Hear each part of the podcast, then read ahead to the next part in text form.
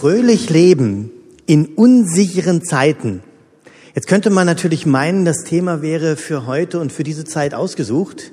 Aber ich bin mit dem Thema schon mindestens zwei Jahre unterwegs, weil ich glaube, dass es ein Grundthema ist, was weit über die aktuelle Corona-Situation hinausgeht. Wir leben auch generell in zunehmend unsichereren Zeiten. Und ich bin davon überzeugt, dass wir vom Glauben her, heute werde ich vier Gründe anführen, wir haben mehr, aber dass wir vom Glauben her gute Gründe und gute Möglichkeiten haben, fröhlich darin zu leben. Im ersten Teil will ich erstmal noch einen Blick werfen auf die ganzen unsicheren Zeiten.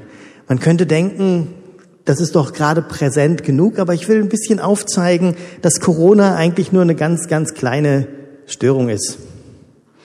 Das ist ein bisschen eine Zumutung. Ich hoffe, ihr haltet das durch. Ich werde dann danach darauf eingehen, was alles hilft, fröhlich zu leben. Aber erstmal das Thema unsichere Zeiten. Es sind ganz unterschiedliche Jahrgänge hier, alle Jahrgänge so von 1950 bis 1970, 1980. Wir sind geboren in eine Zeit der Sicherheit hinein.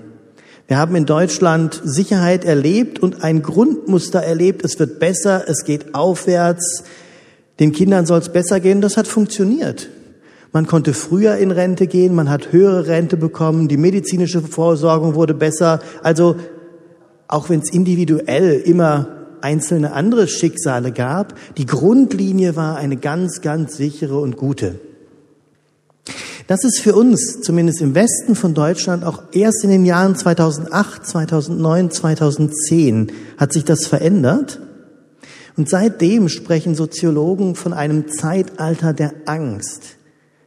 Dann sagen mir Leute häufig, nee, Angst habe ich nicht. Dann sage ich, dann nehmen wir die kleine Schwester der Angst mit dazu, die Unsicherheit ein Zeitalter der Unsicherheit. Und wir sind tatsächlich im Übergang zu einer Zeit, wo wir ganz, ganz viel nicht mehr wissen.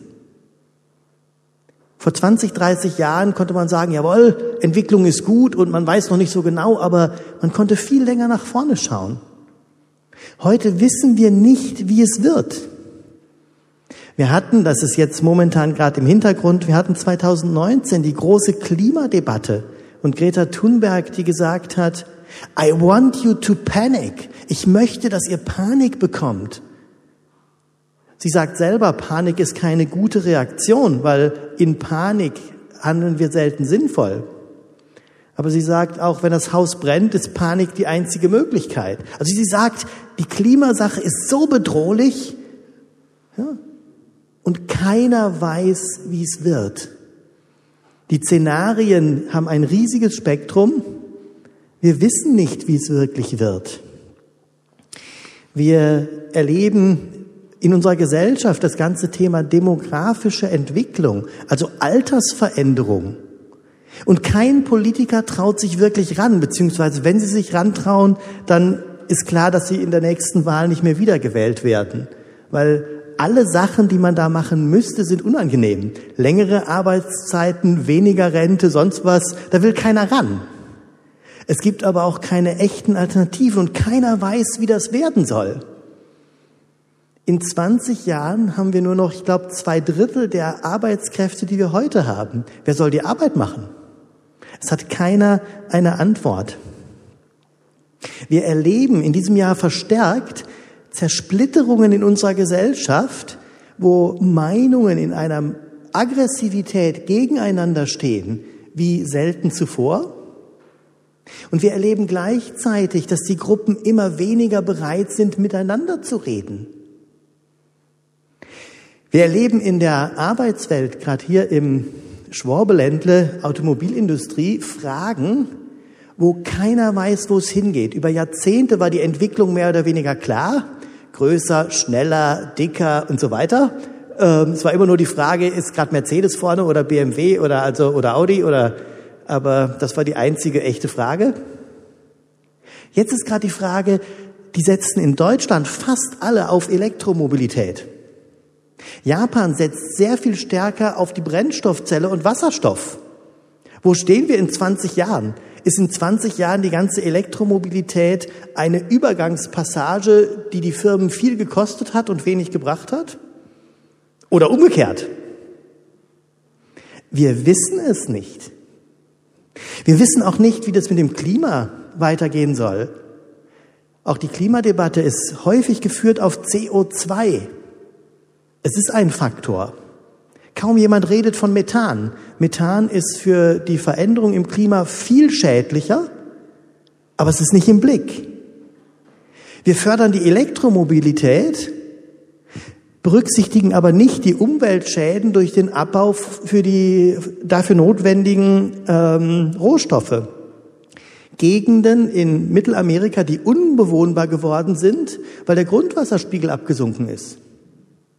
Also wir merken, wir ziehen so ständig an einzelnen Fäden, versuchen irgendwas zu machen und keiner hat im Blick, was wirklich passiert und wie das wird.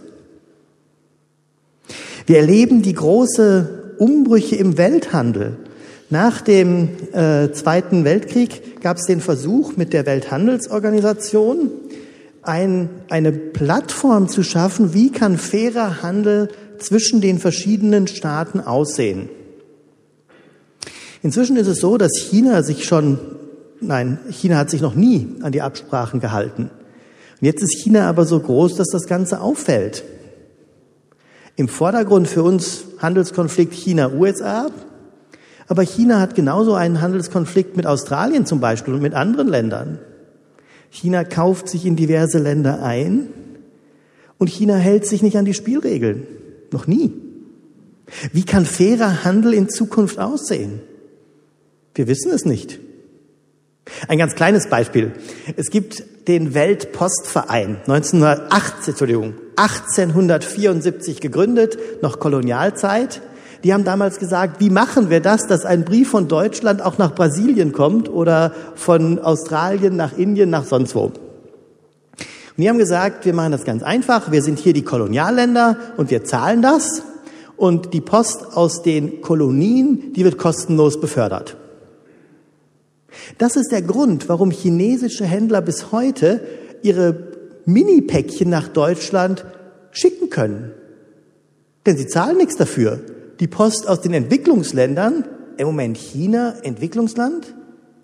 Ja, formal sind sie noch Entwicklungsland. Ähm, die wird kostenlos transportiert. Umgekehrt, ein deutscher Händler, der nach China etwas schicken will, muss dafür kräftig zahlen. Und es gibt die ersten Länder, die ausgetreten sind aus dem Weltpostverein. Dann ist die spannende Frage, wie geht das weiter?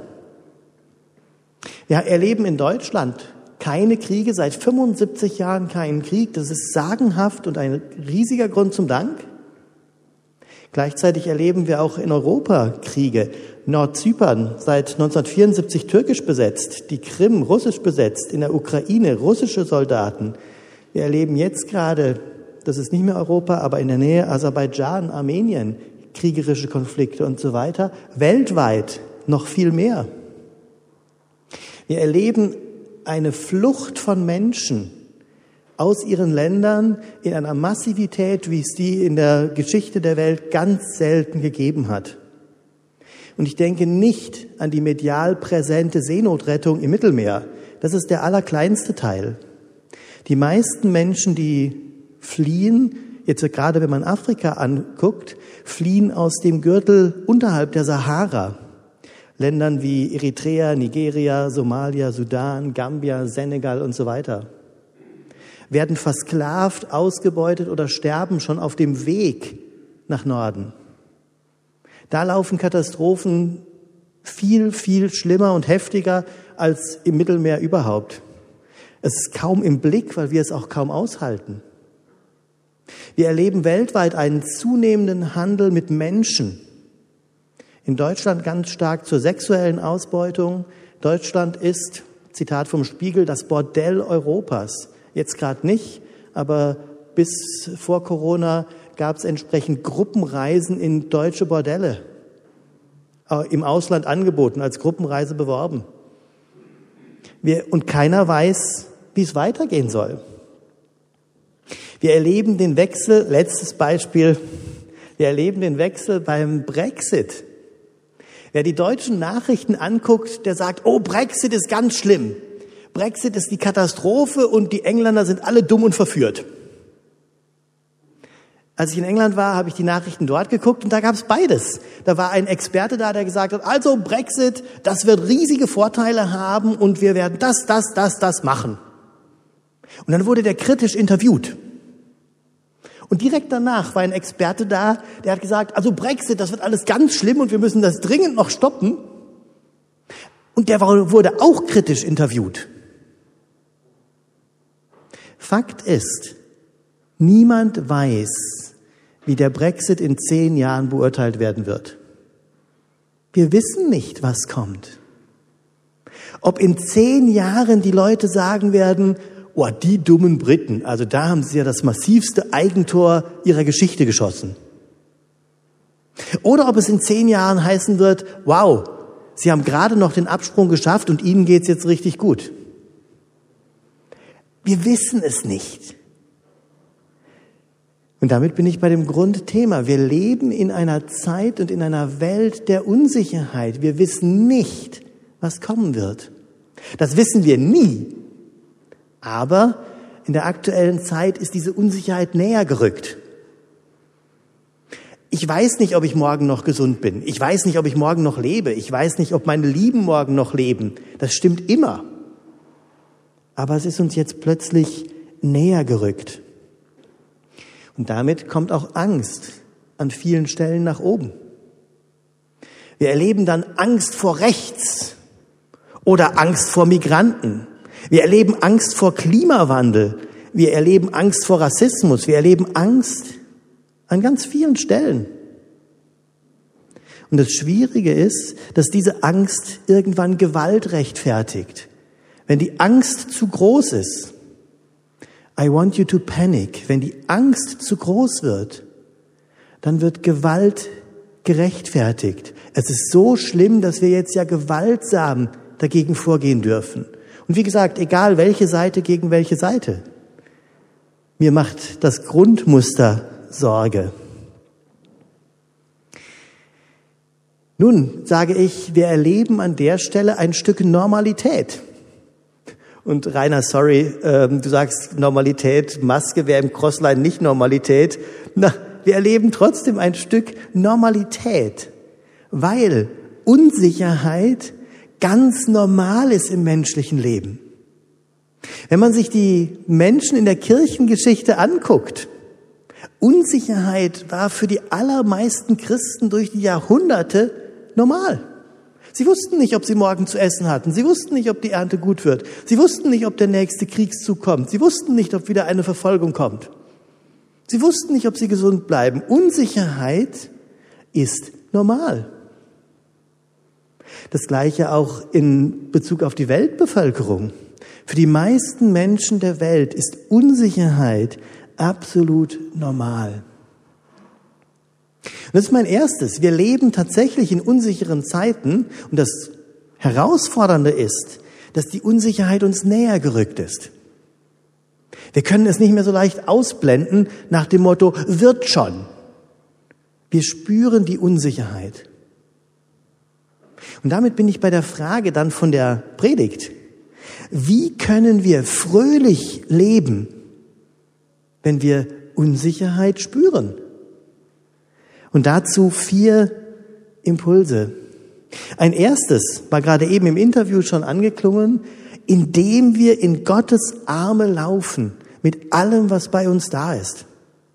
Indem wir unsere Unsicherheit nicht in uns irgendwie versuchen zu bearbeiten oder gar versuchen zu verdrängen. Wir tun so, als wären wir gar nicht unsicher. Das Dumme mit allem, was wir verdrängen, ist, dass es ein Eigenleben führt. Also Unsicherheit, Angst, Wut, Zorn, ist völlig egal, was da ist. Was immer wir verdrängen, das wird irgendwie so eine Giftmülldeponie in uns. Und das Dumme ist, ähnlich wie dann mit den Giftmülldeponien im Land, die lösen sich nicht von selbst wieder auf. Also wir legen da so dumme Vorräte an, die Störstrahlungen schicken in unser Leben. Deswegen die große Einladung Gottes, egal was bei dir da ist, Unsicherheit, Angst, Wut, Zorn, völlig egal. wirklich damit zu Gott zu gehen und es einfach mal im Gebet auszusprechen. Herr, das macht mich wütend. Herr, diese blöden Politiker. Herr, diese, was weiß ich nicht. Oder Herr, ich habe Angst, ich weiß nicht, wie es weitergehen soll. Oder ganz egal. Wir haben an der Stelle diese Verheißung Jesu, kommt her zu mir alle, die ihr mühselig und beladen seid. Ich will euch erquicken. Und das hat zwei ganz unterschiedliche Teile. Kommt her zu mir, bring es doch mir. Und dann die Verheißung, ich will euch erquicken. Denn ich kann mein Herz nicht heilen. Ich kann auch nicht einfach meinem Herz sagen, ah, jetzt freu dich halt mal. Das geht nicht. Ich kann mich nicht heilen, aber ich kann in die Arme von dem laufen, der das kann. Deswegen, das ist der erste Gedanke, mit allem, was bei uns da ist, wirklich zu Gott gehen und einfach mal unser Herz ausschütten und merken, wie Gott uns darin verändert, wenn wir zu ihm kommen. Der zweite Gedanke hängt zusammen mit unserer Lebensgrundrichtung. Wir leben alle in der westlichen Welt und wir haben in der westlichen Welt eine Lebensgrundrichtung, da liegt die Zukunft vor uns und die Vergangenheit liegt hinter uns. Also unser Lebensgefühl sagt, wenn wir nach vorne schauen, schauen wir in die Zukunft. Und wenn wir an die Vergangenheit denken, dann müssen wir zurückschauen, dann müssen wir hinter uns schauen. Das Dumme ist jetzt, dass wenn wir nach vorne schauen, da alles voller Nebel ist. Also wenn die Zukunft tatsächlich so unsicher ist, dann schauen wir mit dieser Lebensgrundrichtung ja permanent in den Nebel hinein. Und naja, das ist nicht so richtig angenehm. Wir versuchen uns dann da irgendwelche Sicherheiten zu schaffen und was weiß ich. Wir Deutschen sind Versicherungsweltmeister. Also irgendwelche Versicherungen zu schaffen, so Stäbe in den Nebel zu stecken. Aber das hilft nicht wirklich. Meine Frau ist vor fünf Jahren heimgegangen und die Lebensversicherung hat eine finanzielle, war eine finanzielle Hilfe, aber hat mir meine Frau auch nicht zurückgebracht. Also wir können in den Nebel der Zukunft hinein uns nicht wirklich absichern. Und es ist eine Herausforderung. Ich bin etliche Jahre als Skilehrer bei Freizeiten mitgefahren und wir hatten einen Tag solchen Nebel dass wir zu zweit aus dem Skilehrerteam hoch sind und einfach mal gucken wollten, kann man mit der Gruppe auf die Piste. Und wir haben uns von Streckenbegrenzungspfosten zu äh, Begrenzungspfosten runtergetastet. Ah, die sind vielleicht so zehn Meter auseinander. Vom einen konnte man den nächsten nicht sehen. Wir mussten losfahren, fahren, fahren. Oh, da ist er. Wir sind an dem Tag nicht mit der Gruppe auf die Piste gegangen. Aber wer immer das mal erlebt hat, weiß, wie unangenehm das ist, wenn man ständig in den Nebel starrt und versucht, da irgendwie trotzdem vorwärts zu gehen. Und da hinein eine Einladung zu einem hebräischen Denken. Denn das hebräische Denken ist an der Stelle komplett umgekehrt. Im Hebräischen ist Acharit, das Wort für Zukunft, das Wort für Rücken. Die Zukunft liegt hinter unserem Rücken. Wir wissen nicht, was da kommt. Aber wir wissen, wo wir herkommen. Das, was vor Augen liegt, ist das, wo wir herkommen. Und das, was wir da sehen, gibt uns den Mut, auch in die unbekannte Zukunft zu gehen. Und ja, wer, wer so in die Zukunft geht, weiß, er muss vorsichtig gehen, weil da könnte ja was kommen.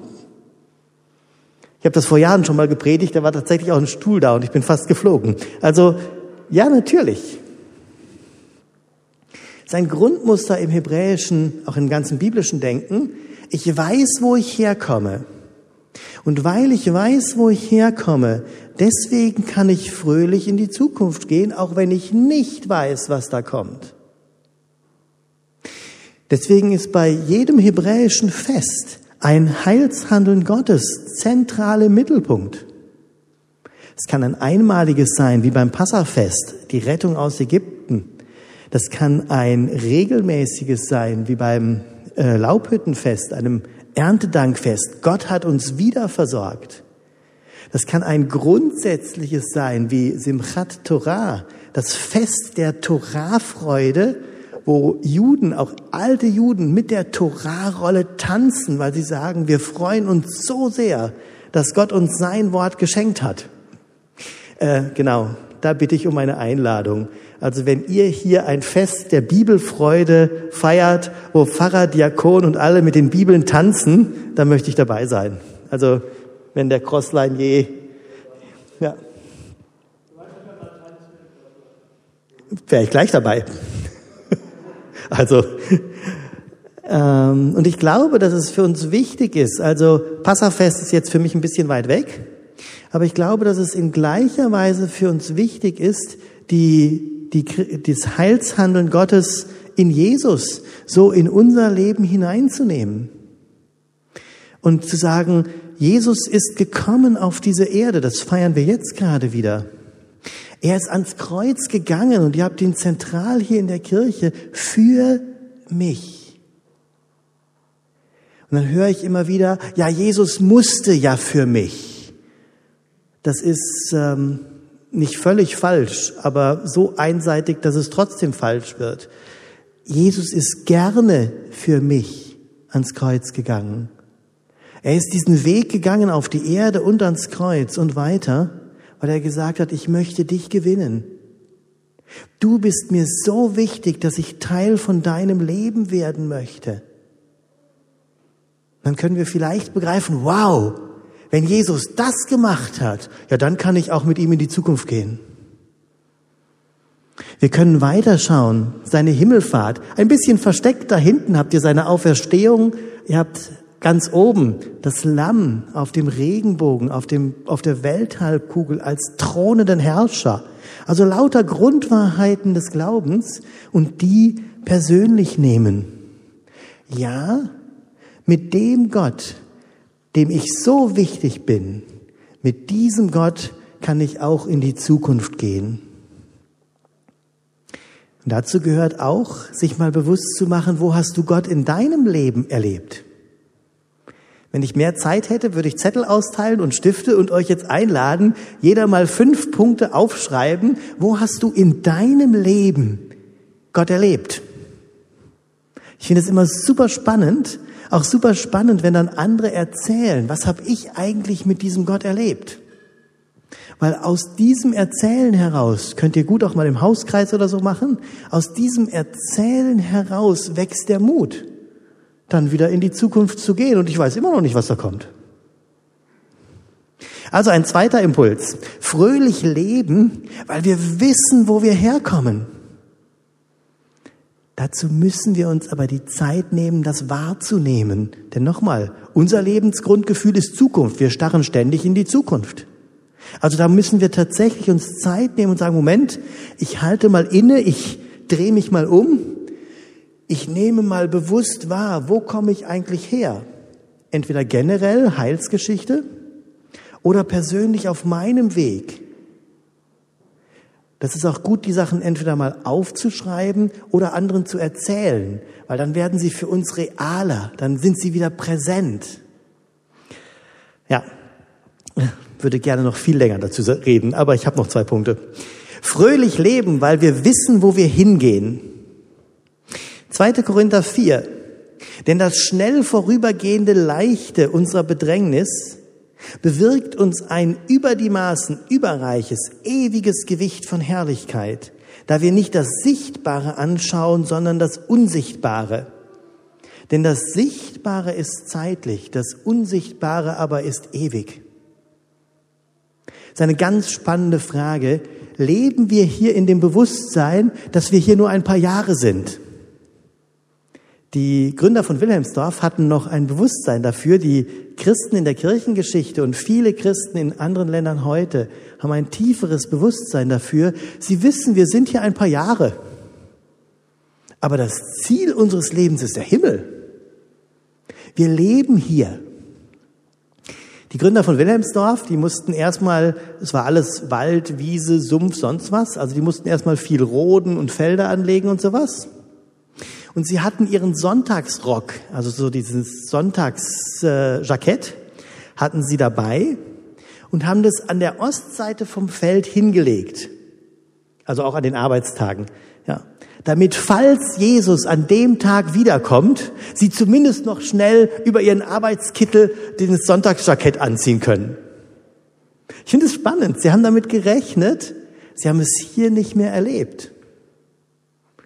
Ein Freund von mir sagt so nett, im Leben eines Christen sind nur die ersten 80 Jahre anstrengend. Naja, und da, sorry, ihr Konfirmanden, ihr habt noch mehr vor euch. Ich bin da schon näher dran. Hatte jetzt gerade die Woche Gespräch mit einer Frau, die 50 wurde und sagte, oh, jetzt habe ich eine 5 vorne. Und ich habe ihr gesagt, mit jedem Jahr bin ich dem Himmel statistisch ein Jahr näher.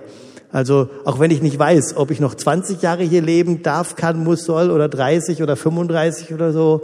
Aber das Ziel ist die Herrlichkeit. Das Ziel ist der Himmel. Ein Christ, der sich nicht auf den Himmel freut, lebt unter seinem Niveau. Oh, harter Satz. Wäre ein eigenes Thema, würde ich auch gerne mal zu hier kommen. Ähm, wer immer von euch jetzt merkt, naja, also ich habe das in der Bibel schon gelesen, aber hm, hm, mein Herz ist da irgendwie weit von weg. Auch da hier nur die Einladung, sag es doch mal Gott. Herr, ich weiß schon, dass, dass du auferstanden bist und so, aber, hm, aber irgendwie will ich noch gar nicht. Fang doch einfach mal an, mit Gott drüber zu reden, dass etwas von seiner Herrlichkeit auch in deinem Herzen einen Widerhall finden kann. Und zurück zu Narnia, dazu besonders empfohlen The Voyage of the Dawn Treader oder die Reise auf der Morgenröte und der letzte Kampf, also die Bände, ich glaube fünf und sieben oder vier und sieben. Ja, ein letzter Gedanke, also die Vorfreude auf den Himmel. Was hilft mir hier fröhlich zu leben? Ein letzter Gedanke. Wenn ich äh, durch den Nebel gehe, wenn ich wandere und es wird langsam dunkel und ich weiß nicht so genau, wie der Weg geht und ich sehe dann schon die Lichter vom, von, von der Gaststätte, von der Pension, vom Hotel oder so, wow, dann motiviert mich das. Ich weiß immer noch nicht, wie der Weg genau wird. Und ich weiß nicht, ob ich noch einen Umweg gehen muss, ob da noch ein Flusslauf kommt, ob da noch ein Sumpf kommt. Aber ich sehe schon was und das freut mich. Das eine, was wir sehen können, ist dieser Himmel, also die lange Perspektive. Das andere, worauf wir schauen können, ist, welche Verheißungen Gottes habe ich noch für die Zeit bis dahin? Oder anders gesagt, fröhlich leben, weil wir wissen, wer diesen Weg mitgeht. Wir haben zum Beispiel alle die Verheißung, Matthäus 28, ich bin bei euch alle Tage. Die Frage ist nur, leben wir aus dieser Verheißung? Oder ist das so eine nette Theorie? Weil nette Theorie uns nicht hilft. Oder die Verheißung aus Johannes 10, ich halte dich in meiner Hand. Egal was passiert, aber ich halte dich in meiner Hand und ich garantiere, dass dein Weg gelenkt. Leben wir aus dieser Wahrheit? Und wieder, wenn du merkst, da gibt es solche Verheißungen, aber die sind irgendwie weit weg von deinem Herzen, dann die Einladung, fang an, an der Stelle mit Gott zu reden. Weil erst dann, wenn wir diese biblischen Grundwahrheiten tatsächlich in uns aufnehmen, entfalten sie auch ihre Kraft. Das ist der Grundgedanke von allen diesen Spuren. Deswegen, unsichere Zeiten werden bleiben. Wir werden nicht plötzlich schnell wieder mehr äußere Sicherheit haben. Aber wir können fröhlich darin leben, weil wir immer mit diesem Gott reden können weil wir in seine Arme laufen können, weil wir dahin schauen können, welche Segensspuren er auf unserem Weg längst gelegt hat. Und uns dieser Rückblick Mut gibt, in die unbekannte Zukunft zu gehen, weil wir wissen, wo wir hingehen, in die vollkommene Herrlichkeit. Und weil wir wissen, wer mitgeht auf dem Weg bis dahin. Das ist meine Einladung an euch, an irgendeiner von den Stellen einen nächsten Schritt zu gehen. Und deswegen lade ich euch ein, nochmal kurz innezuhalten, ob es aus diesem Thema irgendwo einen Gedanken gibt, wo du sagst, den will ich mitnehmen. Sonst könnte ich die gleiche Predigt nächsten Sonntag auch wieder halten. Ähm, aber die spannende Frage ist, gibt es irgendwo einen Punkt, wo du sagst, doch den will ich mitnehmen, den will ich umsetzen? Dann lade ich dich ein, das einfach jetzt kurz in der Stille Gott zu sagen, zu sagen, Herr, den einen Gedanken will ich für mich mitnehmen. Und dann schließe ich mit Gebet.